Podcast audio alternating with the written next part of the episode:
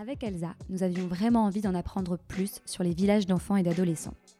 Nous nous sommes donc rendus au siège de la fondation Action Enfance afin de rencontrer Marc Chaban, directeur du développement, et Sandra Massé, directrice d'un village d'enfants. Et nous avons pu leur poser toutes nos questions sur le quotidien et l'approche pédagogique au sein de ces villages. Ce fut une occasion précieuse d'aborder les enjeux et défis à relever par la protection de l'enfance. Balayant entre autres le capital social, l'injonction à la parentalité ou encore le parrainage et le marinage. Si vous voulez en apprendre plus sur ces sujets, toujours tourner dans l'intérêt de l'enfant, alors bonne écoute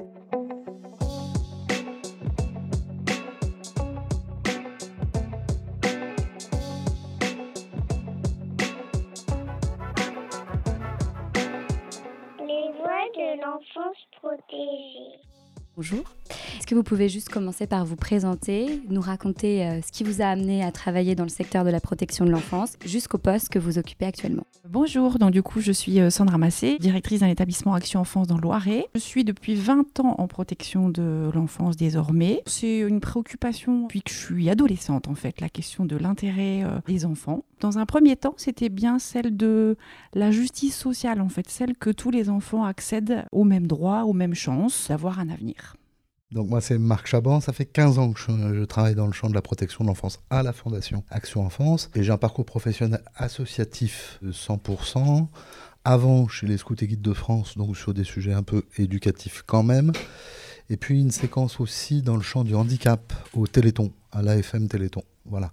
Pour arriver à la direction de la communication et de la collecte au départ à la Fondation et maintenant direction du développement au siège. Lorsqu'on entend Village d'enfants, moi, ça m'a fait spontanément penser au film euh, Les enfants de Timpleback, sorti en 2008, où euh, une fois que les adultes ont déserté, les enfants font loi ou tentent de faire loi. Évidemment, dans un village d'enfants, euh, ce n'est pas un désertement des adultes, ça se passe de manière totalement différente. Justement, pourquoi est-ce qu'on parle de village et non d'établissement ou de maison ou tous les autres termes qui pourraient être avancés? Pourquoi ce mot village? D'abord, ça, c'est plutôt une très bonne question parce que par rapport à votre référence de film, il y a quand même une particularité sur les villages d'enfants. D'abord, c'est un héritage historique, cette notion de village d'enfants, de la fondatrice Suzanne Masson, qui, au départ, elle, en fait, accueille des enfants dans une maison. Notre modèle d'accueil, notre manière de penser l'accueil des enfants en protection de l'enfance, c'est d'abord dans une maison. Au départ, ça démarre en 1943, l'histoire, hein, donc euh, pendant la guerre, l'accueil des enfants, des frères et sœurs, on y reviendra un peu plus tard, dans une maison pour leur faire partager ce fameux accueil de type familial. Mais en fait, elle souffre assez vite elle constate la problématique de l'isolement. Dans une maison, toute seule, en fait, elles étaient deux, avec des enfants, eh ben, il y a un moment donné, il y a besoin d'interaction avec d'autres adultes. Et elle fait un voyage aux Pays-Bas, à peu près au même moment, hein, à la fin de la guerre, dans les années 50. C'est à peu près à ce moment-là que va émerger ce concept de village d'enfants en Europe. Elle rencontre une communauté religieuse qui décide d'organiser son orphelinat, non plus par tranche d'âge, mais autour de cette notion de maison, et plusieurs maisons. Et Suzanne Masson va écrire, elle dit, en fait, le village d'enfants, c'est euh, le meilleur ou le moins mauvais modèle que j'ai trouvé pour faire vivre des maisons entre elles. Et elle va prendre ce nom de village qui renvoie à euh, bah, quelque chose d'une communauté de vie ensemble et ainsi de suite. Mais par rapport à votre référence de film, là, il y a un truc qui est assez marquant, c'est que la proportion du nombre d'adultes par rapport au nombre d'enfants est significativement étonnant dans un village d'enfants. La proportion d'enfants est beaucoup plus importante que le nombre d'adultes. Et ce sera particulièrement vrai la nuit et les week-ends. Et ça, ça produit quelque chose ça va produire quelque chose à la fois euh, au niveau positif d'une communauté un peu d'enfants quand même qui vit avec des adultes et puis ça produit aussi une, forme de légitime hein, d'inquiétude d'angoisse de responsabilité des adultes qui se retrouvent assez peu nombreux par rapport à un nombre d'enfants important. Donc la question du risque, la question de la responsabilité, mais aussi la question de perdre le contrôle de ce groupe d'enfants et se retrouver. Alors, vous citez ce film-là, on pourrait parler de Sa Majesté des Mouches, on pourrait parler de euh, Libres Enfants de Summerhill. Enfin, il y, a tout ce, cet univers-là de référence un peu dans la logique de village d'enfants. Mais cette petite production de, il faut pas perdre le contrôle de ce groupe d'enfants. Hein. Ça, ça produit des choses dans la manière de travailler. Concrètement, à quoi ressemble un village d'enfants et quel est son quotidien? Alors, un village d'enfants, euh, historiquement à la Fondation, les villages d'enfants se, se, composent du coup de huit maisons d'accueil euh, des enfants. Euh, et dans chacune des maisons, six enfants sont accueillis avec un roulement de quatre éducateurs qui se relaient pour assurer leur quotidien 365 jours par an. Euh, ça représente donc environ une cinquantaine d'enfants sur le site euh, du village d'enfants. Et puis, généralement, ces maisons, elles sont tournées autour de ce qu'on appelle une grande maison. C'est l'espace administratif dans lequel on trouvera la direction, les chefs de service, la psychologue, mais aussi tous les services ressources, secrétaire, comptabilité, l'homme d'entretien qui va aider à faire en sorte que ce village, ces maisons restent bien entretenues pour que les enfants y vivent bien. On essaye de faire vivre aux enfants la vie la plus classique que pourraient vivre euh, leurs camarades de classe. Donc avec euh, le départ euh, à l'école le matin, le retour où on fait les devoirs, les douches, la préparation de repas, les courses, débattre de ce qu'on va manger ou pas ce soir, de ce qu'on va aller faire ou pas ce week-end. On essaye d'associer les enfants le plus possible à cette vie euh, voilà, ensemble, soit avec leurs frères et sœurs, soit avec des camarades qui deviennent des vrais amis, presque avec une relation fraternelle, même s'ils ne sont pas frères et sœurs. Justement, le maintien des fratries ensemble, c'est une priorité pour Action Enfance. Vous venez d'en parler. Pourquoi est-ce que c'est si important à, vos yeux? D'abord, la première chose, on va essayer de ne pas ramener de la rupture sur de la rupture. Le placement, c'est déjà une rupture de partage du quotidien avec les parents, au moins, hein, mais ils vivent plus avec leurs parents. Et si on sépare en plus les frères et sœurs, quand c'est une mesure de placement qui concerne des frères et sœurs, on ramène un deuxième niveau de rupture. Et ces ruptures-là, elles sont très compliquées à comprendre pour les enfants. Pourquoi moi, euh, petit bonhomme, je vis pas avec papa et maman? Peut-être qu'on aura l'occasion d'en parler, mais le premier sujet, il va être essayer pour l'enfant de l'aider à comprendre la particularité. Si en plus on sépare les frères et sœurs, on ramène un deuxième niveau d'incompréhension. Ça, c'est le premier point, la, question de euh, la compréhension. Il y a un deuxième niveau, et là, on a c'est pas mal sourcé euh, de travail d'études sur des anciens placés et ainsi de suite, c'est sur quelles ressources les enfants vont pouvoir compter hein, quand ils sortent de placement. Alors il y a papa et maman quand c'est possible d'envisager un retour en famille, mais il y a aussi les frères et sœurs. Et ça peut être une ressource. Et donc c'est considéré à la Fondation, le, lien de fratrie, comme une ressource possible. Mais ça peut ne pas être une ressource. Parce que les niveaux de euh, dysfonctionnement familiaux, les difficultés euh, là, de reproduction de comportements euh, maltraitants entre frères et sœurs, ça existe aussi. Et donc, on va être amené, suite à de l'observation, suite par exemple, à séparer des fratries entre deux maisons. Parce que c'est plus une ressource dans la manière de vivre de la fratrie. Et puis peut-être que ça le redeviendra avec un petit peu de temps. Et donc pendant six mois, pendant trois mois, eh ben, les enfants sont séparés de maison dans le même village. Ils vont partager des temps communs, des repas, aller à l'école ensemble, et ainsi de suite. Et puis à un moment donné, on va se dire, bah, tiens, ça redevient une ressource. Pour moi, l'accueil en protection de l'enfance, la question c'est l'enfant et ses besoins. Et tout le système scolaire, familial, éducatif, les éducateurs, les frères et sœurs, c'est des ressources pour satisfaire des besoins. Si c'est pas une ressource, il n'y a pas de raison de l'utiliser. Donc c'est pas un dogme de on met les frères et sœurs ensemble, c'est une opportunité d'augmentation des ressources possibles pour l'enfant. Justement, donc on a parlé du quotidien dans euh, un village d'enfants. Et euh, quel est euh, le quotidien pour une directrice d'établissement dans un village d'enfants? Le quotidien de la directrice, euh, c'est euh, justement de veiller avec euh, l'équipe de cadre sur le respect de l'intégralité des besoins des enfants qu'on accueille, de l'intérêt voilà, de ces enfants accueillis et de la qualité de la prise en charge et de l'accompagnement proposé au quotidien au sein du village. Ça, c'est pour la partie qui concerne vraiment les enfants. Et puis après, bien sûr, il y a tout le pilotage de la dynamique ressources humaines, financières et administratives un village, c'est quand même une, c'est une grosse petite entreprise, hein, de salariés, de budget, de gestion tout ça. Et puis, il y a une fonction qui est importante parce que c'est quand même un lieu atypique où il y a quand même une dimension judiciaire derrière. Hein, une mesure de placement, chez nous, c'est des mesures de placement massivement judiciaires. Il y a besoin d'accompagner les équipes d'éducateurs, mais aussi de les contrôler. Parce qu'il ne faut pas trop qu'on se raconte d'histoires ça peut vite être des mondes très clos. Contrairement à ce qu'on pourrait penser, le souci de protéger ses enfants, de répondre à leurs besoins, ça demande un effort. Parce que leurs protecteurs naturels, l'enfance et les parents, sont quand même alors, euh, les termes sont compliqués, mais en tous les cas, euh, considérés à un moment donné comme en incapacité de remplir cette fonction-là, puisqu'on les retire de la vie avec leurs parents. Et donc, il y a aussi, je trouve, de manière très importante, cette équipe de cadres qui doit, et c'est bien dit par Sandra, porter en permanence le souci de euh, la protection de ses enfants parce que le quotidien avec eux, il n'est pas si facile que ça. Et on peut être amené soit à activer le cerveau reptilien et donc activer deux réflexes, qui est la fuite ou le combat. C'est-à-dire que quand là c'est difficile avec les enfants, parce que les enfants vivent des histoires qui sont compliquées, on peut se retrouver avec des, éducateurs qui vont fuir en fait, et qui vont laisser les gamins finalement livrés à eux-mêmes. Hein, c'est des réflexes de survie. Hein. C'est-à-dire que quand on est exposé à des choses qui sont compliquées à gérer, on peut avoir la tendance de fuir ou de combattre et de commencer à avoir des comportements maltraitants. Et je trouve que la fonction euh, support équipe de direction, c'est à la fois accompagner, aider à décoder. Il y a le problème du décodage. Les, enfants qui ont vécu euh, des histoires compliquées sont des enfants qui ont des comportements déroutants.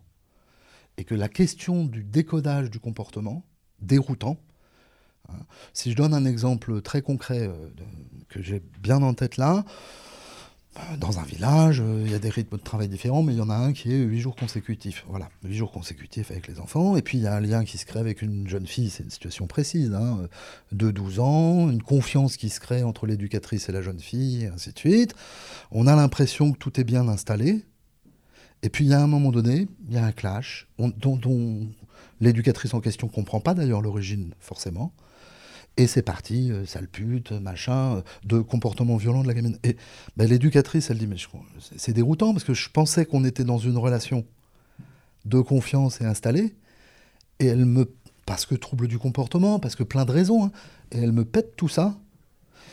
Et donc émotionnellement, ça crée quelque chose, un sentiment de trahison chez l'éducatrice. Ah bah puisque c'est comme ça, bah celle-là, hein, avant que je lui reparle, il se passera du temps. Si on n'a pas une intervention de tiers qui aide à comprendre et à séparer la question de qu'est-ce que ça me fait en tant qu'être humain émotionnellement, ce sentiment de trahison. Si j'ai pas quelqu'un qui vient puis qui dit oui, tu ressens ça, mais comprends, qu'est-ce qui s'est joué, qu'est-ce qui s'est passé, pourquoi il s'est passé ça, eh bien, on fait péter des éducateurs. Parce que ce comportement déroutant va euh, en fait produire de la sidération. et ce boulot d'accompagnement, de décodage et quelquefois de laisser du temps aux gens pour redescendre, parce que ce sentiment de trahison de la relation est fort, de ramener de la compréhension sur de l'émotion, c'est un boulot qui est très fort des cadres, qui sont expérimentés, des psychologues, pour dissocier les choses. Parce que sinon, on va produire de la fuite ou de la violence. Violence dans la relation, je lui parle plus, parce qu'en fait, ces comportements déroutant, lié à du trauma, lié à euh, du déficit de confiance en l'adulte, parce que c'est des enfants qui ont été beaucoup trahis par les adultes. Hein. Les, parents euh, adaptés, il n'y a pas de condition pour être l'enfant de ses parents. Ces enfants-là ne sont pas inconditionnellement les quelque chose d'adultes. C'est des gamins dont on peut décider qu'ils n'habiteront plus là l'année prochaine. Comme ça. C'est on conditionne leur présence quelque part à leur comportement en permanence. Et, ça, c'est dans, le, dans leur vie quotidienne. Euh, on l'oublie quand on se met à bosser dans le secteur. On va très, très vite oublier que bah, tous les ans, euh, il y a une audience qui va décider de où ils, où ils habiteront l'année prochaine. Que euh, on a décidé qu'ils s'installeraient à cet endroit-là, hein, de manière très descendante. Ça, ça produit aussi du trauma et donc du comportement euh, déroutant. Justement, j'allais rebondir sur la question du, trauma euh, dont tu parles. Effectivement, euh, je pense qu'il faut mesurer que les enfants accueillis aujourd'hui en établissement, que ce soit village ou MEX, sont vraiment des enfants qui ont connu de multiples traumas, pour lesquels on a tenté de multiples solutions avec leur famille et avec eux de réapprentissage d'un certain nombre de choses ou de réparation voilà, d'un certain nombre de choses, de soutien, et qui n'ont pas fonctionné, puisque par définition, nos, nos lois euh, françaises, elles visent le maintien euh, au domicile des parents. Euh, et donc d'avoir un peu tout essayé avant d'arriver à cette séparation. c'est en ça que, ben, effectivement, il est évident, et c'est plutôt logique, de constater aujourd'hui que les enfants qu'on accueille euh, vraiment euh, en village d'enfants ou en MEX ou en famille d'accueil et qui sont séparés euh, physiquement de leurs parents, sont des enfants dont les problématiques voilà, euh, individuelle, psychologique, de mise en relation avec euh, leurs frères et sœurs, de mise en relation avec euh, des tiers, que ce soit des pères de leur âge ou bien des adultes, sont déjà bien installés. Voilà, sont déjà bien installés. Et, c'est vrai que c'est en ça que le travail de l'équipe de direction est vraiment de tous les jours, voilà, pouvoir resituer effectivement ce contexte euh, pour les éducateurs. C'est-à-dire non, ce n'est pas tout à fait un enfant lambda comme celui qu'on peut croiser, euh, parce que a priori, celui qu'on croise, il n'a pas du tout le même niveau de trauma, il n'a pas eu euh, à subir et il n'a pas à se réparer de cet ensemble de traumas. Voilà. Et donc, voilà, c'est comment effectivement collectivement, on garde en tête que bah, le comportement qui est là et qui nous paraît déroutant, en réalité, il a une explication, il a un sens, et c'est peut-être tant mieux si ça s'exprime de cette manière-là, même si aujourd'hui on ne comprend pas exactement pourquoi. Ben, mais ce qu'on va faire tous ensemble, c'est d'essayer de comprendre le pourquoi et de permettre à cet enfant lui-même de donner du sens à ce comportement pour qu'il se reproduise de moins en moins. Est-ce qu'il y a des instances de participation et de prise en compte de la parole de l'enfant euh, à la fois à l'échelle du village, mais aussi à l'échelle de l'association? Et est-ce que les enfants s'en saisissent de ces instances?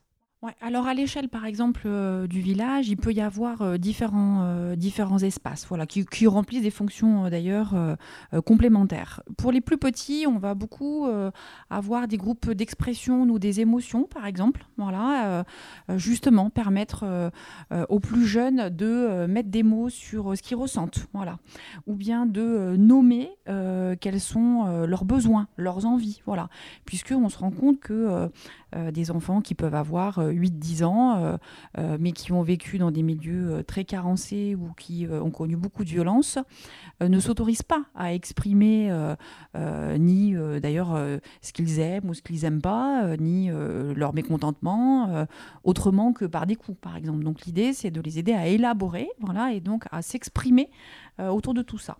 Donc, par exemple, nous sur l'établissement sont beaucoup les psychologues avec un binôme éducateur qui animent ces petits ateliers-là d'expression des émotions ou d'expression des besoins. Il peut y avoir d'autres temps euh, qu'on appelle euh, chez nous les temps d'échange maison, où là, c'est euh, un petit peu... on a besoin de se dire des choses qui ne fonctionnent pas tous ensemble, hein, les six enfants et puis les adultes de la maison. Et donc, euh, on voudrait se parler de, euh, justement, par exemple, je, vous donne un exemple récent, euh, la manière de se tenir à table et le fait que ça parte toujours en conflit quand on est à table. Alors le repas, on aimerait que ce soit un moment un peu sympa. voilà. Et donc du coup, bah, comment on va un peu se parler de tout ça tous ensemble et comment on va se redonner un peu des nouveaux règles de vie ensemble, du bien vivre ensemble. Voilà. Et puis il va y avoir une autre instance qu'on appelle par exemple le conseil de vie sociale, où là on va davantage être sur les projets de l'établissement, les envies des enfants, mais pas tant à l'échelle de leur maison ou à l'échelle personnelle, euh, mais bien plutôt à l'échelle d'une vie collective. C'est ici que les enfants peuvent exprimer euh, l'envie de faire euh, une sortie à vélo, mais à plusieurs et sur plusieurs jours. On serait un petit groupe, là, nous, on aurait envie de ça. Euh, de dire euh, bah, on trouve que euh, les jeux, les jeux à l'extérieur du village, ils sont bien pour les petits, hein, mais alors pour nous les grands, quand même, il faudrait peut-être réfléchir à autre chose. Hein. Vous voyez, voilà, ils vont avoir une, une idée, comme il pourrait y avoir le même équivalent dans un établissement scolaire où on aurait le conseil des jeunes et qui viennent un peu donner leur avis. C'est un chantier, ça, de toute façon, en permanence. Cette question de euh, l'accueil, le recueil, l'entente de la parole euh, des jeunes, mais aussi d'ailleurs on a le même sujet, si on monte d'un cran, euh, la parole et les attentes des, professionnels. Parce que bah, si juste la référence à la question du contrôle et de la maîtrise, eh ben, c'est pas un exercice simple de vivre avec six enfants au quotidien, 24 sur 24, plusieurs jours consécutifs, et cette, cette peur de la vie de l'enfant qui viendrait comme une perte. Je vais donner un exemple très concret hein, dans deux secondes, mais j'ai quelques ateliers dans un village d'enfants sur autorité, sanctions, les règles et ainsi de suite. Parce que il peut y avoir une dérive un peu réglementaire. Pour, euh, où on va tout écrire, hein, ce qu'on a le droit de faire, ce qu'on n'a pas le droit de faire. La nuit, il y a euh, huit maisons dans le village, huit éducateurs qui dorment dans les maisons la nuit, 48 enfants. Et ça, ça produit quelque chose dans la tête. Hein. S'il se passe quelque chose, qu'est-ce que je fais? Si euh, ça part en sucette. Par exemple, aujourd'hui, discuter avec les éducateurs sur la rédaction des règles de vie de la maison et de se dire, tiens, comment est-ce qu'on associe les enfants? Sur les détails, hein, quelle heure on se couche, comment on met la table, machin. La rédaction des menus, comment est-ce qu'on en parle tous ensemble? C'est pas évident parce que il y a cette peur de perte de contrôle. C'est pas de la méchanceté de la part des gens, c'est juste la peur de perdre le contrôle. On va écrire notre charte de vie, notre règle de vie de la maison, je sais pas quoi, tous ensemble. Ouais, mais alors s'ils disent si, si, si, si, ils vont dire qu'ils se couchent à 2h du matin, comment on va faire? Et ça, c'est un chemin. Et ça reste un, effort continu. Comme dans les familles, en fait. Hein. On a tous l'impression qu'on fait beaucoup d'efforts pour écouter nos enfants.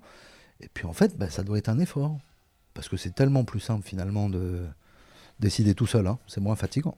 Voilà. Donc c'est un chemin, on est dessus, en équipe de direction, avec les cadres, avec les équipes. Peut-être qu'on peut resituer les tranches d'âge des enfants, la durée moyenne, etc. Je pardon, sur les villages, il y a des enfants qui sont des nourrissons euh, jusqu'à euh, la majorité. Juste par rapport à ces questions de placement, aujourd'hui, quand on parle de placement en France, on parle de deux populations en fait. Hein. Euh, une population pour laquelle les problématiques sont conjoncturelles, et où la perspective de retour en famille est euh, euh, évidente parce qu'il suffit que le problème conjoncturel se règle. Je vais donner un exemple très simple. Violence conjugale, monsieur, madame, les enfants sont exposés, et cette question de la violence conjugale se règle. Soit parce que les gens ont avancé, soit parce que les, parents vont se séparer, et ainsi de suite. Et donc, le placement est lié à une problématique conjoncturelle. Et puis, il y a des situations qui sont structurellement, des familles qui sont structurellement dysfonctionnantes. Ça ne veut pas dire qu'ils n'aiment pas leurs enfants, ça ne veut pas dire qu'il n'y a pas de lien, ça ne veut pas dire qu'on ne peut pas avancer, mais structurellement, la perspective d'un retour en famille sera compliquée. Concrètement, maman toute seule avec un trouble psychiatrique majeur, voire hospitalisée il y a du lien, on peut réfléchir à comment on augmente la qualité et la quantité de la relation avec les enfants, mais la perspective, le euh, papa a tué maman, il est, euh, incarcéré pour 20 ans. Bon, bah, vous voyez, c'est des situations concrètes, euh, réelles, hein, qu'on a dans les villages d'enfants. Là, structurellement, les enfants vont devoir grandir dans un espace qu'on appelle le village d'enfants. Hein. C'est compliqué d'avoir des chiffres en protection de l'enfance, mais on a quand même à peu près 60-70% des enfants placés pour lesquels la perspective sera un retour en famille. Et puis 30% pour lesquels il y a peu de perspectives petits. Le retour en famille pourra se faire à 15 ans, à 16 ans, mais pas à 8 ans. Hein. Nous, on est plutôt dans le deuxième. Nos durées de placement sont assez longues. Hein. Ça ne veut pas dire qu'il n'y a pas de retour en famille, du tout.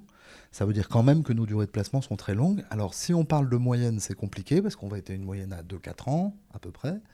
Mais c'est Sandra qui, il y a 15 ans quand je suis arrivé, m'a dit, globalement, s'il n'y a pas un retour en famille au bout de 2 ou 3 ans en village d'enfants, on est parti pour des durées de placement longues, 9, 7, 8, 9, 10 ans.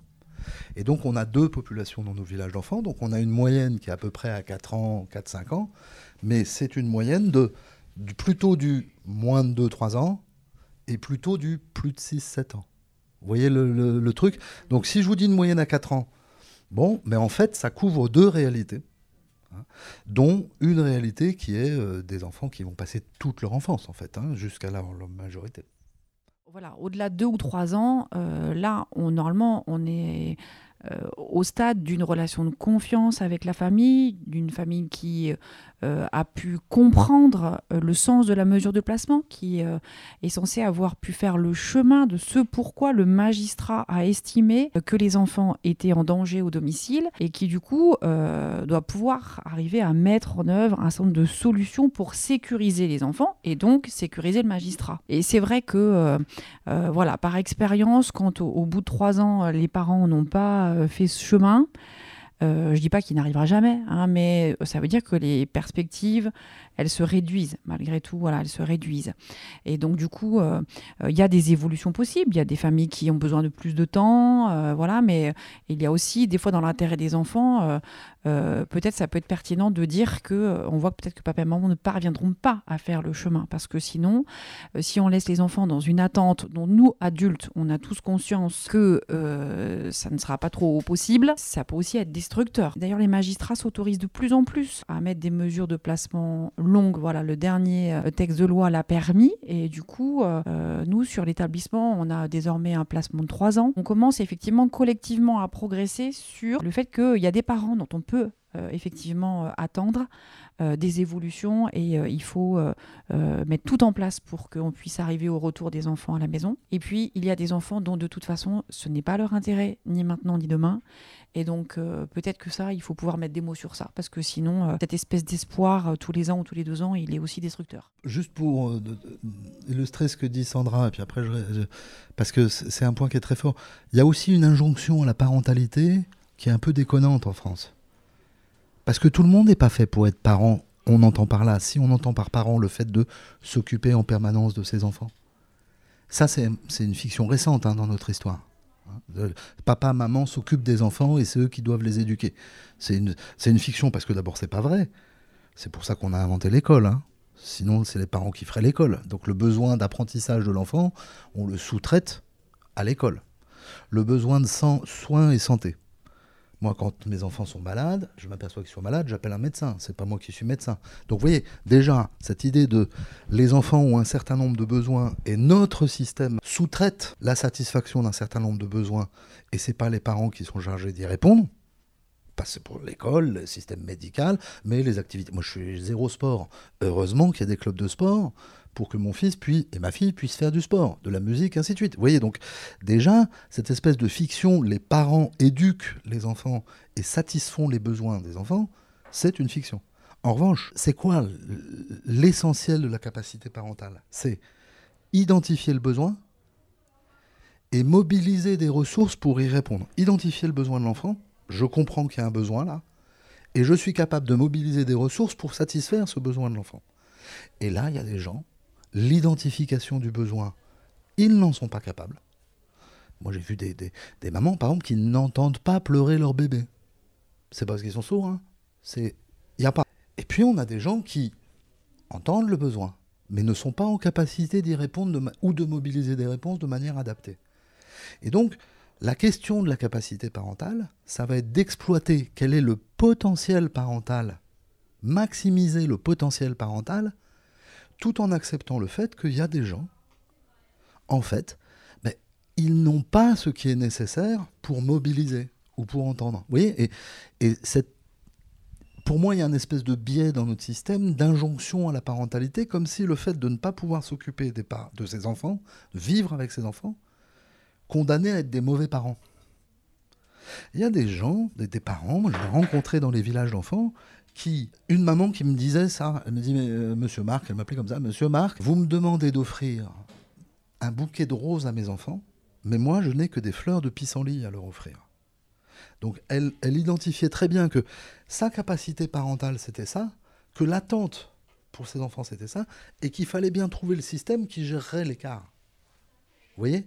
Et donc, à ce moment-là, on commence à avoir une perception du placement qui n'est plus de les pas bons parents qui savent pas s'y prendre, donc on leur retire les enfants, on va le faire nous-mêmes, mais plutôt comme un système qui vient répondre aux besoins de l'enfant parce que le parent a une difficulté à l'entendre, ce besoin, besoin de sécurité par exemple, ou n'a pas la capacité de mobiliser une ressource pour y répondre. Là, on transforme la question du placement et donc de la relation avec les parents, d'entendre, de dire, vous savez, madame, ce que vous, ou monsieur, c'est super ce que vous faites avec votre enfant. On va voir si on peut le faire un peu plus souvent, mais on ne va pas vous demander d'en faire plus, parce qu'on va vous mettre en situation d'échec. Anecdote, pour comprendre. Donc, visite en présence d'un tiers. Une, maman a une visite par mois avec ses enfants de deux heures, et ça se passe très bien. Elle habite à quelques kilomètres du village d'enfants. Et l'équipe dit, bah, ça se passe vachement bien, on va augmenter. Et on va passer à toutes les semaines. La maman, elle a déménagé dans un autre département. Voilà. À un moment, on lui envoie un truc et c'est trop. Fuite. C'est ces trucs-là qu'il faut revisiter. Justement, vous avez parlé du fait de répondre euh, aux besoins de l'enfant et vous avez aussi parlé un petit peu de gradation de l'accompagnement avec l'âge. Donc en effet, on parle de village d'enfants et d'adolescents. Comment est-ce que le village s'adapte pour accompagner non plus des enfants mais des adolescents, toujours dans un système dit de protection de l'enfance? Alors, c'est vrai que dans un village, on peut accueillir de 0 à 18. Euh, voilà, la, plupart du temps, les habilitations du village d'enfants, elles sont pensées euh, du plus jeune enfant euh, voilà, jusqu'à la majorité et plus l'accompagnement vers l'apprentissage de l'autonomie.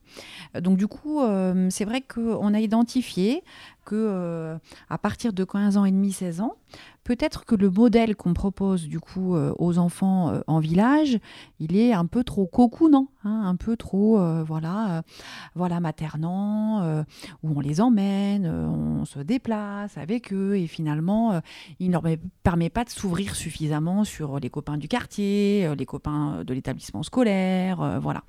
Donc il y a une réflexion qui s'est opérée ces dernières années pour que il y ait des services intégrés euh, au village. Donc euh, certains étaient extérieurs à la fondation et du coup ont été réintégrés au sein des villages. Et puis euh, d'autres villages ont ouvert ces services pour les plus grands de leurs enfants accueillis. Voilà, des services dits d'apprentissage de l'autonomie.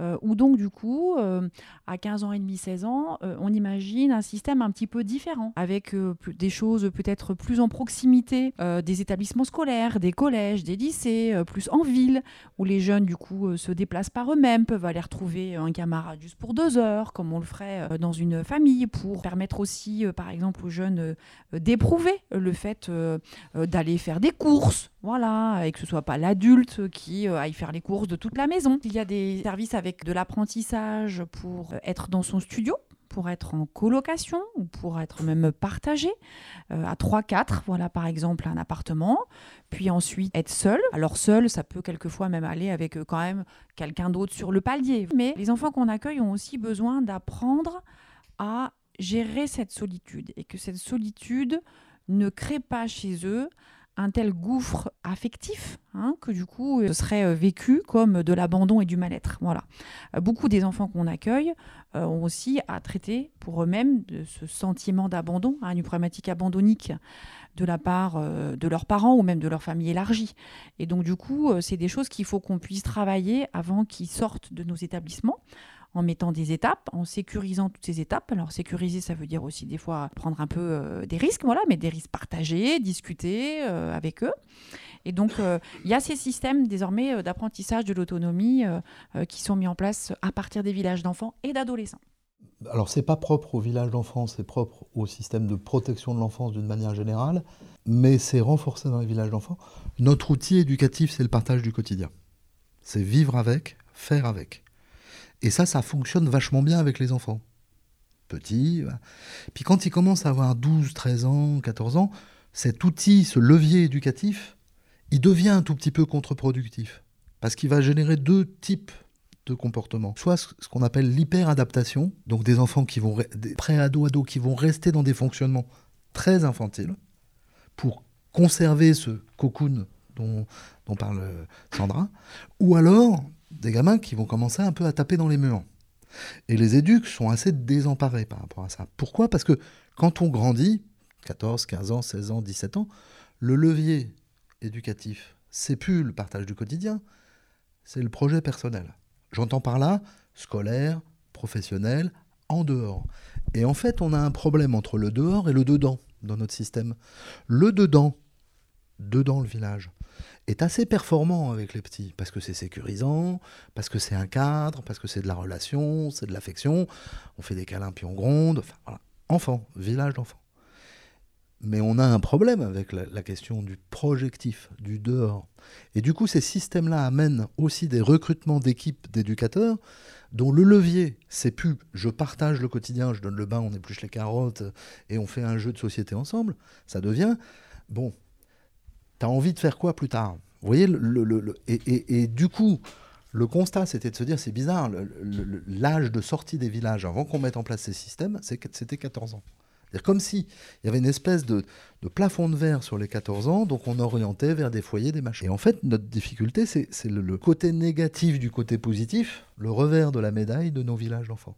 Et ces dispositifs-là nous amènent à avoir d'autres profils de salariés, d'autres manières d'être en relation avec les enfants. Deuxième chose, nos maisons ne grandissent jamais, ne vieillissent pas. Dans une famille, on a des enfants, des parents, et tout ce monde-là, ça va vieillir ensemble. Dans nos villages, on a une maison, six enfants, on va imaginer deux fratries de trois, hein, et des éducateurs. Il y a une fratrie qui va quitter, repartir en famille ou machin. On remet des petits. Et donc, ceux qui restent, eux, grandissent. Et puis, on a le même phénomène avec nos éducateurs. Ils restent deux ans, ils restent trois ans, ils restent quatre ans, et ils s'en vont. Et on remet des jeunes éducateurs. Et une maison fonctionne toujours sur le rythme des petits. Qu'est-ce qu'on regarde à la télé, faut pas faire de bruit, et ainsi de suite. Et donc on n'a pas ce phénomène de vieillissement. Moi, mes enfants ont 19 et 17 ans. Je suis plus tout à fait le même que quand ils avaient 8 ans et quand ils avaient 6 ans. Ça, ce phénomène-là, on l'a pas assez dans les villages. Donc on vieillit pas.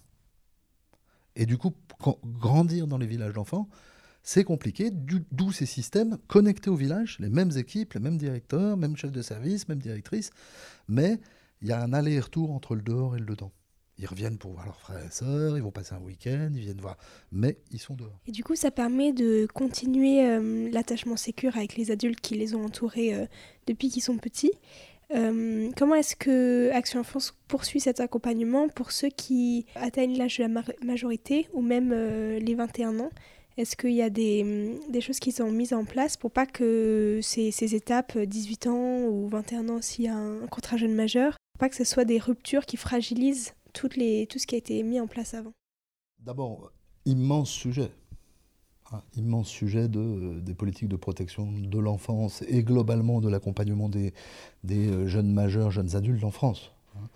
C'est-à-dire que si euh, le législateur euh, reste, pour moi, dans l'illusion de, à 18 ans aujourd'hui en France, en 2023, on est capable d'être intégralement autonome relationnellement, économiquement, socialement, ça s'appelle une illusion. Mais on est confronté à cette réalité-là. Hein, les mesures de protection s'arrêtent à 18 ans. Il y a possibilité dans un certain nombre de départements de les continuer avec ces fameux contrats jeunes majeurs, mais quand on écoute les anciens, en fait, il y a deux grands types de besoins. Le premier type de besoin, c'est compter pour quelqu'un. On a deux réponses par rapport à ça. Le compter pour quelqu'un. La première réponse, c'est euh, plus que l'autorisation, le principe de les anciens, les, gens, les jeunes qui ont quitté les villages peuvent y revenir, peuvent être en lien avec leurs éducateurs, peuvent... après. Ça, c'est des, changements de paradigme en protection de l'enfance, hein, clairement. On n'est pas 50 000 à dire ça. Hein, c'est de dire, oui, s'il y a un lien, je compte pour quelqu'un, je peux être en lien avec. Et euh, là aussi, l'étude qu'on a faite qui s'appelle Que sont-ils devenus On s'aperçoit qu'il y a un double attachement. Il y a un attachement à des personnes et il y a un attachement à, des villages, au lieu. Et quand bien même nouvelle directrice, nouveaux directeurs, nouveaux éducateurs, les anciens reviennent parce que c'est l'endroit où ils ont grandi. Donc comptez pour. Hein. Et puis un deuxième sujet qui est compter sur. Qui est un peu... Donc ce compter pour, euh, c'est ce lien. Et puis on a un service qui s'appelle Action Plus, où on a par exemple, hors placement, hein, euh, financé par les donateurs, euh, auxquels les jeunes peuvent faire appel. Et un certain nombre de ces appels, c'est juste des appels de relation y compris avec des éducateurs qui n'ont pas forcément connu, mais c'est le lien avec la fondation. J'ai envie de parler, j'ai besoin de parler à quelqu'un de ce qui va et ce qui ne va pas. Le compte est sûr, ben alors là c'est matériel, on va dire, hein, des aides. Il y a les contrats jeunes majeurs, hein. il y a Action Plus qui va aussi répondre à des besoins de... Action Plus est accessible pour toutes les personnes qui ont été placées à la fondation. Hein. Euh, même s'ils ont 40 ans. C'est cette espèce de contrat de on peut revenir pour des coups de main financiers, clairement, mais aussi euh, s'en sortir avec les papiers, en particulier pour les plus jeunes, comme on fait une déclaration d'impôt, la CAF, le machin, le truc, euh, du lien. Dans le compte est sûr de est-ce qu'on peut se porter garant pour des cautions, des choses comme ça, des choses de très matérielles, mais y compris de euh, dans ma formation, j'ai besoin de, je sais pas quoi, un stage, j'ai besoin d'un coup de main pour payer un billet, un billet de train, un billet d'avion, et ainsi de suite. C'est aussi ça.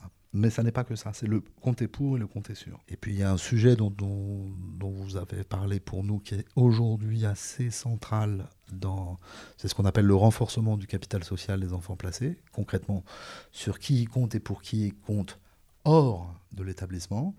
Et ça, ça passe par euh, maximiser euh, la levée des freins à je vais dormir chez un copain, une copine, ou j'invite à dormir un copain, une copine dans le village. On maximise la levée des freins il euh, y a plein de ce qu'on appelle d'interdits passifs, c'est-à-dire les gens ont l'impression qu'on n'a pas le droit d'eux, mais en fait on a le droit, mais juste il y a un risque et il faut qu'on le partage. Hein. Envoyer dormir un gamin chez les gens qu'on ne connaît pas, mais les parents sont confrontés à ces questions-là, ben, qu'est-ce qu'on vérifie, comment on fait, et ainsi de suite. Et puis il y a un deuxième versant, c'est faire rentrer des bénévoles au sein des villages qui vont venir mener des activités avec les enfants, et puis favoriser le parrainage pour les situations où il y a un besoin, de euh, la construction d'un lien durable ou du moins euh, euh, avec des gens de l'extérieur dans du partage du quotidien en dehors. Vous avez donc euh, évoqué la question de, des propositions euh, de parrainage et de marrainage. Est-ce que vous pouvez un peu plus nous étayer en quoi consiste vraiment cet engagement? Qu'est-ce que c'est concrètement? Si jamais on souhaite euh, être parrain ou marraine, qu'est-ce que ça implique? Et quels seraient les critères qui permettraient de sélectionner des personnes pertinentes et dans l'intérêt de l'enfant? Bah déjà, vous avez parlé de la chose la plus importante, c'est l'intérêt de l'enfant. C'est-à-dire on ne cherche pas des enfants pour des parrains, on cherche des parrains ou marraines pour des enfants. C'est d'abord le besoin d'enfants qui euh, sont très isolés, qui n'ont pas, par exemple, dans les critères pour nous hein, d'identification des besoins. Au-delà de est-ce que, qui est premier, est-ce que l'enfant a envie? Premier point. Est-ce qu'il a envie? Une fois qu'il y a ça, c'est donc comment est-ce qu'on peut faire la proposition? Parce que ça va pas venir comme ça dans la tête d'un enfant de se dire tiens le parrainage. Hein. Donc c'est de dire tiens les enfants qui n'ont pas de droit d'hébergement, qui ne dorment jamais en dehors de l'établissement, c'est-à-dire que qui ont des, placements que l'on sait probablement assez longs. Ça, ça va être des, indicateurs de il y a peut-être un besoin là d'avoir une vie en dehors. Je vais vous donner trois anecdotes, situation bien précise. Placement à 3 ans, hein. ils ont 12 ans aujourd'hui, ça fait 9 ans de jumelles. Elles n'ont jamais vu de tire-bouchon de leur vie parce que euh, on n'ouvre pas des bouteilles comme ça dans la, maison. Elles n'ont jamais vu ce que c'était que deux adultes amoureux. Elles n'ont jamais vu ce que c'était que des adultes qui organisent un dîner et qui invite d'autres amis, adultes. Parce que les éducateurs n'invitent pas leurs amis à dîner euh, dans le village. et donc, en, termes de, représentation du familial, de l'ordinaire, il y a toute une partie qu'elles ont vachement, puis il y a toute une partie qui leur est étrangère. Parce qu'il n'y a, pas, a pas la pratique, il n'y a pas le droit d'hébergement, donc elles ne sortent jamais. Bon, ben ça, ça va faire partie des enfants pour lesquels on va pouvoir se dire sur qui ils comptent, ou sur qui ils comptent, et pour qui ils comptent, en dehors du village Si la réponse est, ben, en fait, on ne sait pas trop ou pas grand monde, parce que la famille est disparue un peu du système ou que c'est euh, une heure de visite en présence d'un tiers par mois, peut-être que là, il faut commencer à réfléchir à la question du parrainage. Ensuite, le critère de sélection des parrains et des marraines, c'est que pour moi, le premier, il est que les gens, eux, eux ils sont adultes, ils s'engagent dans une perspective de durée, ce qu'on ne peut pas demander à l'enfant. Alors la durée, c'est quoi? Ben j'en sais rien, mais tant que ça dure, pour ne pas retrahir encore ces gosses-là. Et donc, faut un tout petit peu à un moment donné se poser la question de et si ça dure? Et si l'enfant, ça accroche? Et, et, jusque quand? Hein, Vous voyez, le, le, le, le et ça, ça c'est une discussion. Il n'y a pas de durée d'engagement dans le parrainage faut que ça marche. D'abord que l'enfant ait envie et que ça fonctionne pour l'enfant. Ça peut s'arrêter si l'enfant a envie d'arrêter. Le fait que ça s'arrête parce que c'est l'adulte qui le décide, ça c'est chaud. Et c'est ça que l'adulte doit réfléchir. Parce qu'il y a quelque chose de. une forme d'inconditionnalité dans cet engagement-là, quand même. Parce que si on reproduit encore le tu vaux rien, tu comptes pour personne, tu peux compter sur personne, euh, on est passé à côté. C'est ça l'élément de réflexion.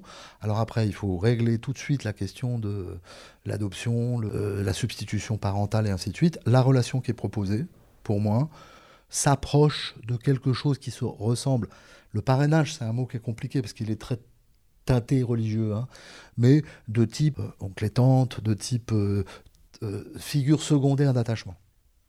Mais s'il y a un petit doute sur euh, je vais en faire mon héritier ou mon héritière, ou euh, on n'a pas d'enfant, on va avoir une substitution là, il y a un truc qui est un peu baisé au départ, vous voyez, dans le, dans le schéma. Et puis il y a la question de la réciprocité dans la relation. C'est-à-dire que euh, faut que ça apporte à l'enfant, faut aussi que ça apporte aux parrains et aux marraines. Il y a quelque chose d'une réciprocité dans la relation, comme toutes les relations.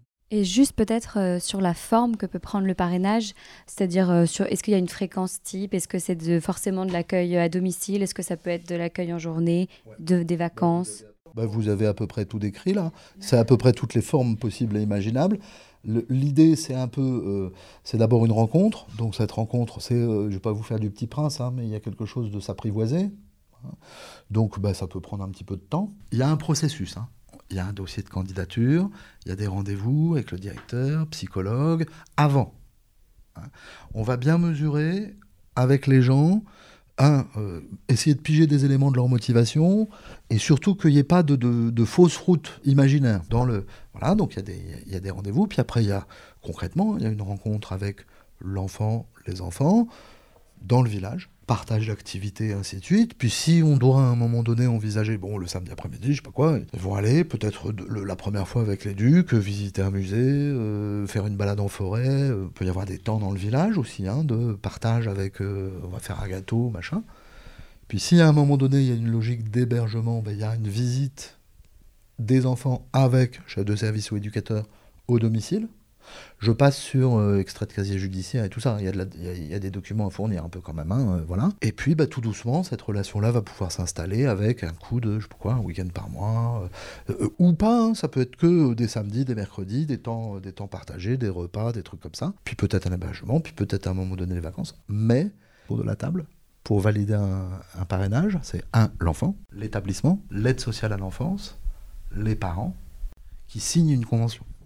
Le parrainage qui se développe, moi je trouve beaucoup, c'est celui d'adultes qui en réalité ont déjà créé un lien avec euh, l'enfant en question et qui du coup s'interroge pour sécuriser ce lien, pour lui donner du coup un peu euh, euh, de la consistance, voilà, justement sur cette question de durée, voilà.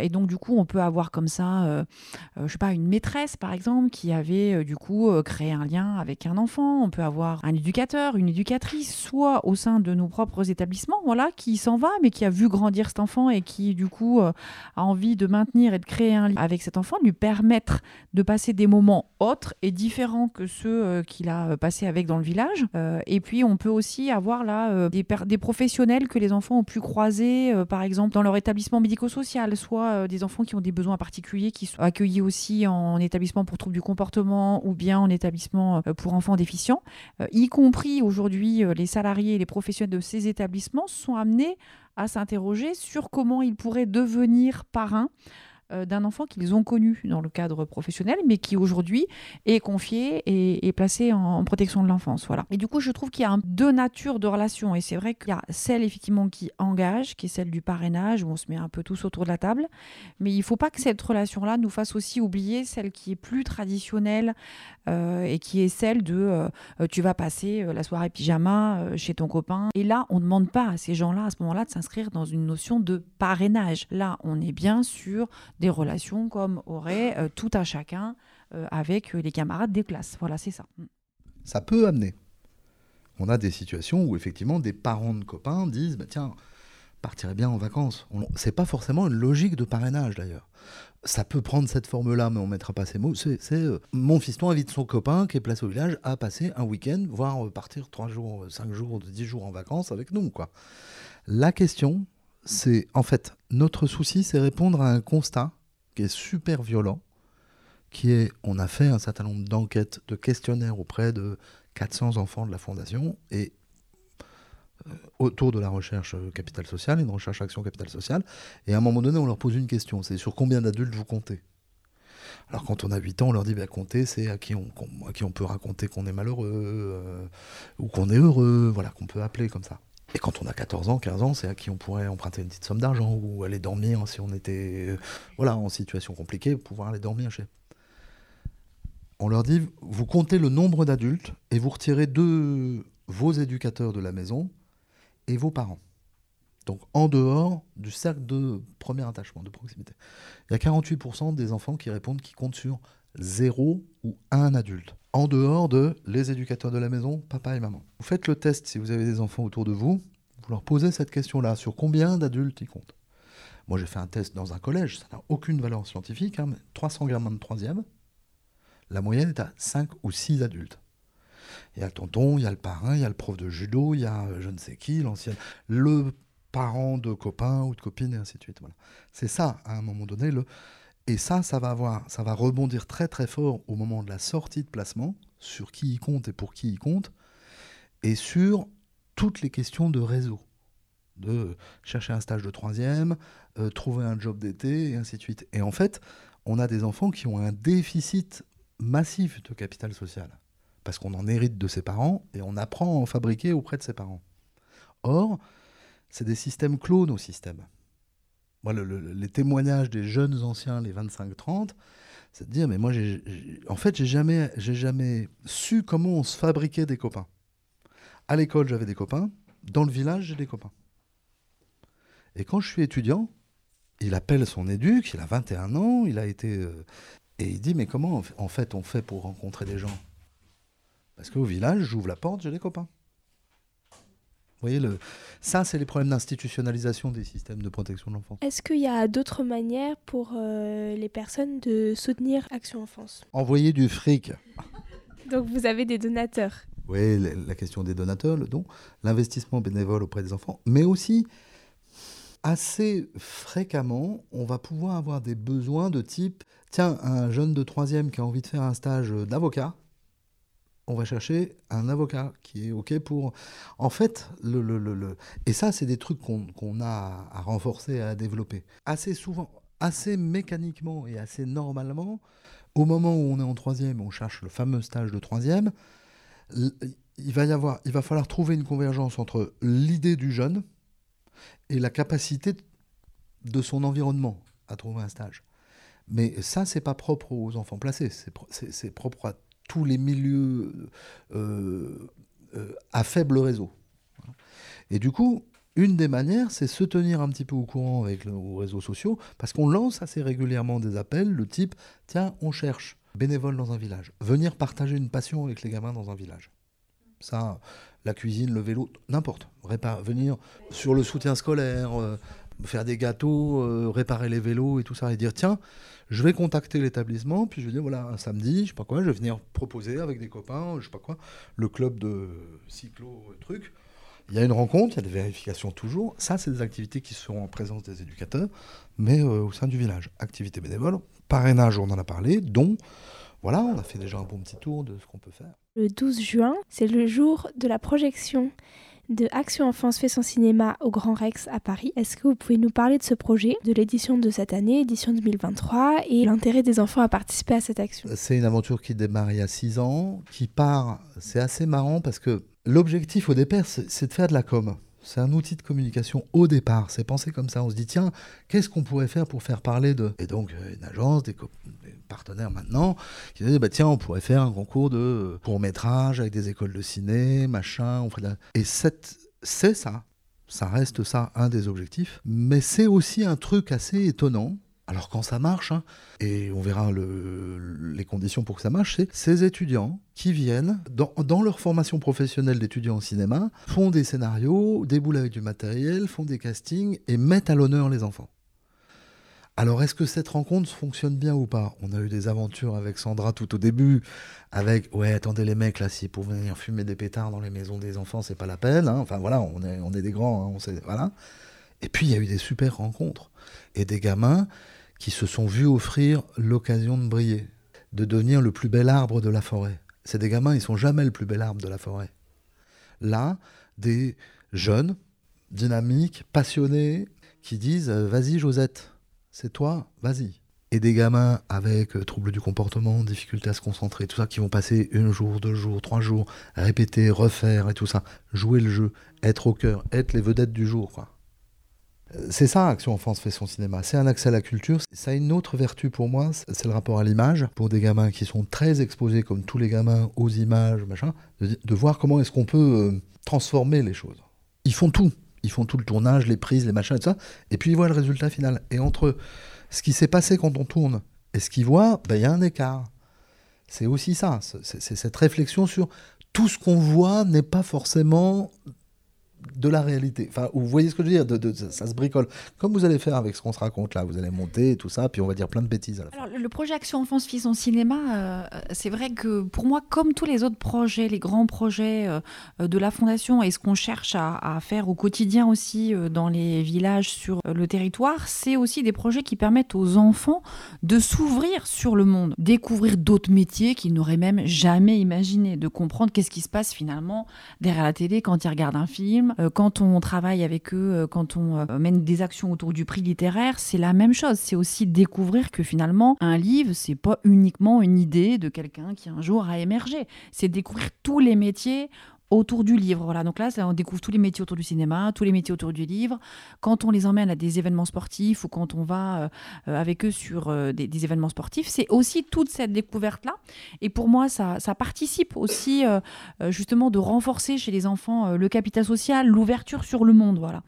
Et puis sur le particulièrement le projet Action Enfance et son cinéma, moi je trouve que je fais un lien avec ce qu'on essaie de travailler aujourd'hui en protection de l'enfance. On nous dit beaucoup qu'on aimerait que les enfants soient acteurs de leur vie. Euh, bah là, en fait, on leur donne l'autorisation d'être euh, acteurs de quelque chose qui n'est pas leur vie. Voilà, de pouvoir se décentrer un petit peu de ce truc sur lequel on leur met la pression tous les jours. Voilà, être acteur de leur vie. Là, on a le droit d'être acteur et d'un truc qu'on m'a proposé. Là, je vais jouer euh, l'acteur. Et ça, je pense que ça leur fait du bien.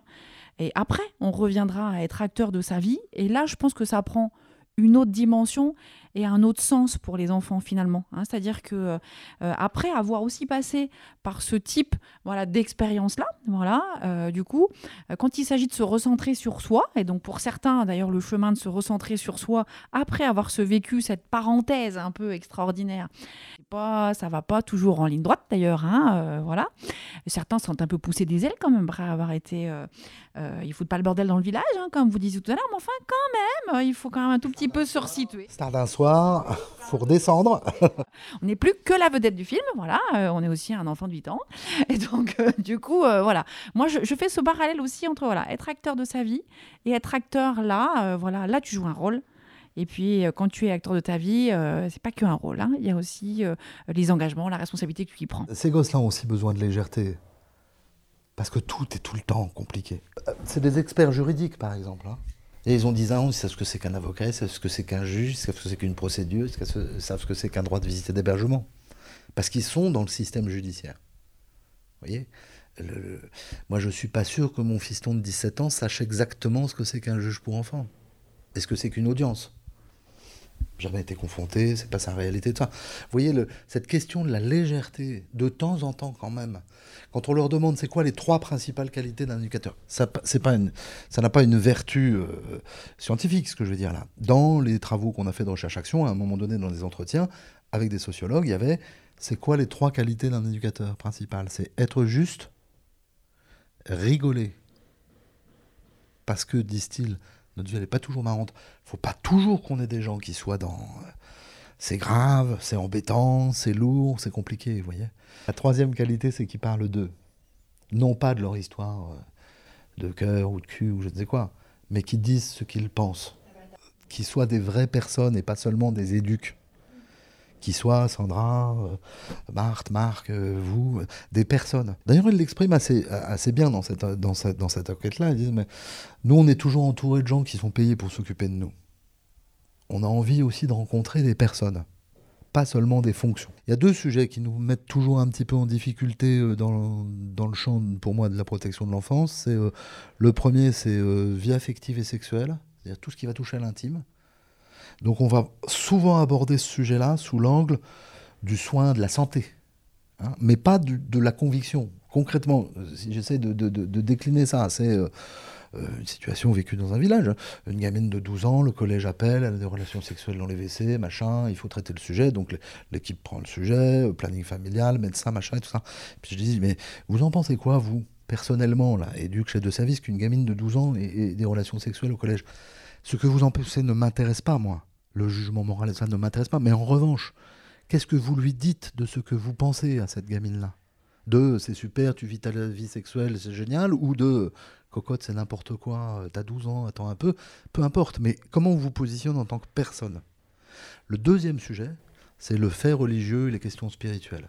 Donc ça, c'est la question de, toujours, village d'enfants de, Soissons, je fume ma clope. Alexandre, l'éduc, il dit, écoute, il y a un petit qui vient de perdre sa maman, il m'a posé la question, après la mort, on va où? Qu'est-ce que je peux répondre? Qu'est-ce que j'ai le droit de répondre? Ben, Je lui dis, Alexandre, tu as deux solutions là. Soit c'est, euh, ce n'est pas ma question, je ne peux pas te répondre. Soit tu dis ce que tu crois. Et tu dis, peut-être que d'autres croient autre chose, mais voilà, moi je crois ça. C'est ça la question de la rencontre d'une personne. Parce que sinon, il y a des espèces de vides euh, où les gamins, on, ne leur donne pas l'opportunité de se saisir. Je crois pas qu'on transmette des valeurs, moi. Hein. je pense qu'on met à disposition nos systèmes de valeurs et les gamins vont prendre. Hein. mes enfants, ils prennent ou pas dans mon système de valeurs. Mais je transmets que dalle, moi. Je- J'expose ce que je crois, ce que je pense, ma manière de vivre. Et mon fils, ma fille prennent. C'est la même chose avec tous les enfants. Si les, les, les éduques n'exposent pas leur système de valeurs sur un certain nombre de questions, les gamins n'ont pas de pierre à prendre. Et quand ils n'ont pas de pierre à prendre, c'est il y a un vide. Est-ce que vous pouvez nous parler des projets de développement de l'association rapidement? Est-ce qu'il y a des nouveaux villages qui vont ouvrir? Euh, Où est-ce que ça en est? Il y a un gros engouement aujourd'hui pour ce mode d'accueil, clairement. Concrètement, ça veut dire qu'il y a huit appels à projets qui sont sortis. Pour situer quand même hein, la volumétrie des villages d'enfants en France, juste se donner une idée, il y a deux associations qui font des villages d'enfants, SOS Villages d'enfants et nous. Au total, ça fait 30 villages d'enfants. Et au total, on accueille 2000 enfants à peu près. À nous. Nous 1000, eux 1000 à peu près. hein, c'est les ordres de grandeur. Il y a 170 000 enfants placés. Donc on représente les villages d'enfants 1,5% des enfants placés. Et on est à peu près les seuls à faire vraiment réellement œil de fratrie. On a quand même euh, cette grosse spécificité de par nos autorisations euh, 0-18 ans. Donc il y a très peu de villages enfants en France. Et là, beaucoup de départements sont en train de découvrir pour répondre aux besoins de disparition des familles d'accueil et de placement de fratries. Et la loi ne cesse de réaffirmer la nécessité de ne pas séparer les fratries. Donc il y a plein de villages d'enfants. Oui. Concrètement pour nous, on va ouvrir euh, on est présent dans 9 départements. Dans deux ans, on va être présent dans 12 départements, 3 départements de plus. Et on n'arrête pas d'augmenter. Et le Loiret est, un bon exemple. Les départements nous demandent d'augmenter nos capacités d'accueil là où on existe déjà. Donc euh, oui, pas mal, de, projets. On devrait normalement... On, a, on accueille 1000 enfants, on va se dire qu'en 2027-28, on en accueillera 1400, 1500. Donc c'est une croissance importante. Est-ce que vous pourriez, pour euh, les personnes qui écoutent les podcasts et qui ont envie d'en apprendre et d'en découvrir plus sur la protection de l'enfance, nous parler de, des films et des, ouvrages ou des podcasts que vous pourriez conseiller pour euh, s'informer, se divertir euh. Le lien peut-être avec hashtag MeTooInceste, c'est-à-dire que dans ce qui sort aujourd'hui, que ce soit en film ou que ce soit en ouvrage, je trouve qu'il y a plein de choses intéressantes qui émergent sur euh, l'impact des violences intrafamiliales sur les enfants, y compris s'ils n'ont pas été personnellement touchés, voilà, au sens euh, voilà victime, euh, voilà direct par cette violence. Voilà, je trouve que ça c'est assez nouveau que ça émerge. Moi, c'est vrai que c'est quelque chose qui m'habite depuis longtemps parce que j'ai l'impression qu'en en, en- en protection de l'enfance, on a tendance à oublier que ce pourquoi les enfants sont arrivés, c'est-à-dire que ce pourquoi les enfants sont arrivés en protection de l'enfance, on a euh, du coup, on accueille, enfin particulièrement dans les établissements où ils y vivent, où ils ont été séparés, des enfants euh, abîmés, abîmés parce qu'ils ont eu à connaître et à vivre avant d'arriver. Et je trouve, et je voilà, et donc là, je trouve qu'il y a une l'émergence de quelque chose de nouveau autour de ça. Sur, il faut d'abord reconnaître à quel point ça, ça a pu les toucher, même s'ils n'ont pas été des victimes directes. Pour moi, c'est une manière de reconnaître aussi qu'ils sont victimes, que ce qu'ils ont connu, vu, subi a des répercussions sur ce qu'ils sont aujourd'hui, pour pouvoir ensuite grandir mieux, grandir différemment. Voilà. Et ça, je trouve que voilà, toute l'émergence euh, de ce qui peut euh, désormais être écrit, être produit euh, sur cette question-là me paraît tout à fait intéressante. Voilà. C'est jamais super funky hein, ce qui sort sur la protection de l'enfance. hein, voilà. Moi, je trouve dans, les, dans les, choses un peu marquantes de ces dernières années, c'est pas facile, hein, mais le film Les Chatouilles, je pense que ça, c'est pas mal. Sur Enfants de personne, le téléfilm de Lies Loufoque, c'est un peu à charge hein, sur le système de protection de l'enfance. C'est ça le sujet. Mais en fait, si vous voulez, le, truc, c'est que il y a un déplacement de représentation à faire quand on commence à réfléchir aux protections de l'enfance. Et euh, de représentation personnelle. hein. Parce que pour une majorité de, de la population, le protecteur naturel, c'est les parents. Et que on a des gens qui sont en incapacité totale, partielle, indisponibilité totale, partielle sur ce sujet-là. Dans les interviews, moi, quelquefois, on me demande de- de- Et alors, les parents, vous en pensez quoi? Je ne pense pas, les parents. Voilà. J'entends par là, les parents, comme l'école, comme moi, comme les villages, comme ça, sont des outils, des moyens pour aider les enfants à grandir. Ils sont adaptés ou pas adaptés ou partiellement adaptés. Vous voyez, la question du jugement n'apporte rien. C'est pas je ne pense pas les parents au sens ils n'existent pas. C'est je m'interdis la question du jugement sur les parents. Parce que ça n'aide pas l'enfant à grandir. Parce qu'on a tous besoin d'avoir un petit papa, une petite maman chérie au fond du cœur. Voilà, tous. Et qu'il faut trouver, il faut aider l'enfant à se confronter à la réalité de son parent et à y trouver là-dedans un petit morceau aimable. Toutes les histoires sont intéressantes. Aucune n'est légitime pour décrire la réalité de la protection de l'enfance. Parce que, par exemple, il y a eu plein d'enquêtes de, envoyés spécial, machin, euh, en immersion et ainsi de suite sur la protection. Elles sont toutes utiles. Mais ça ne se limite pas à ça. Elles ont été très utiles parce qu'elles ont permis de faire émerger quand même un certain nombre de difficultés, de l'invisibilité. Enfin, la protection de l'enfance, c'est 200 000 salariés en France. hein. C'est euh, pratiquement 400 000 enfants. C'est 2% des enfants français qui sont sous mesure de protection en France. C'est-à-dire que c'est un, continent, en fait. C'est euh, entre 15 et 20 milliards d'euros. C'est plus que le budget de la justice. Donc il y a cette problématique d'invisibilité qui en fait quelque chose d'à part, d'atypique, comme le handicap il y a 50 ans en fait, hein, qu'on n'a pas envie de voir. Mais euh, en fait, euh, c'est aussi des enfants de la République, c'est donc aussi nos enfants. Vous voyez, le, moi je suis pour la collectivisation de l'enfant quand même, hein, qui, nos enfants ne sont pas nos enfants. hein. Et donc, euh, ce sujet-là, on l'a toujours le prisme du fait divers, mais qui est important aussi parce que ça fait avancer le système. L'air de rien, c'est tous ces trucs à charge qui font avancer les histoires de Ségur, les histoires de, prise de conscience de cette réalité-là. Le euh, déficit de soins aujourd'hui de la, pédopsie en France, c'est grâce à tous ces éléments-là. Donc c'est compliqué de trouver quelque chose de joyeux sur la protection de l'enfance. Et pourtant, c'est beaucoup plus de belles histoires que de situations compliquées. Largement plus. Large. 75% des anciens qu'on a interrogés se disent heureux dans la vie.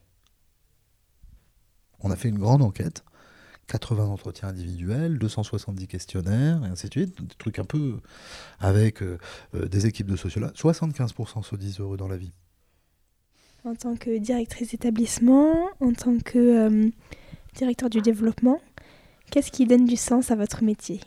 Moi, j'ai toujours autant de plaisir à voir les enfants grandir. C'est vrai que pour beaucoup, je les vois arriver petits. Et donc, toi, effectivement, euh, euh, le plaisir de les voir à un moment donné rentrer chez leurs parents, soit le plaisir de les voir petit à petit se construire une réalité pour eux-mêmes et un avenir. Voilà. Ça, ça donne du sens à ce que je fais tous les jours, en tous les cas. Moi, c'est deux choses qui donnent du sens. C'est euh, la capacité sur ce sujet-là à mettre en mouvement plein de gens. Et de se dire, ce n'est pas une affaire de spécialistes, c'est une affaire de société. Et que quand on en parle, quand on discute, quand on présente ça, je pas mal de trucs à l'extérieur, moi, hein, de, de- plus qu'avec les enfants. hein, je- ça, ça donne un très, euh, très grand sens à ce boulot de se dire, mais en fait, c'est notre sujet. Et dès qu'on en parle comme ça, notre étant le grand, le grand nous. Et quand on en parle comme ça, bah, ça marche et les gens disent ok, très bien, je savais pas. Qu'est-ce qu'on peut faire? Comment est-ce qu'on peut se mettre en mouvement, ainsi de suite. Voilà. C'est pas un sujet d'opposition en fait, c'est un, un sujet d'adhésion parce que c'est la mère de toutes les causes. hein. C'est la plus importante. Moi, j'ai bossé dans le champ des maladies génétiques et des diagnostics de maladies génétiques où c'est moins injuste que ce que vivent ces gosses, hein. parce que un diagnostic de maladie génétique sur un enfant, il y a papa, maman, il y a des gens autour. Eux, c'est la plus importante injustice qui soit, c'est je nais dans un endroit qui n'est pas capable de me faire grandir, voire qui va même me dégommer. C'est la mère de toutes les causes, qui va être à l'origine de toutes les emmerdes qu'on a derrière, hein. de RSA, de difficultés d'insertion sociale, professionnelle, et ainsi de suite. C'est la mère de toutes les causes. Et en fait, les gens sont très sensibles à cette question-là. Ça, ça donne beaucoup de sens à mon boulot. Et puis le deuxième, c'est j'ai la chance de faire ce qu'on appelle les rencontres éducatives, d'aller voir les équipes, parler des enfants, voilà, pour nourrir ma réflexion. Et c'est de voir voilà, euh, c'est euh, c'est Chloé, en fait, par exemple. hein. Chloé, là, avait 7 ans, elle a 17 ans aujourd'hui. J'ai de ses nouvelles une fois par an, en rencontrant l'équipe, et ainsi de suite. Et je me dis, ok, là, on fait le taf.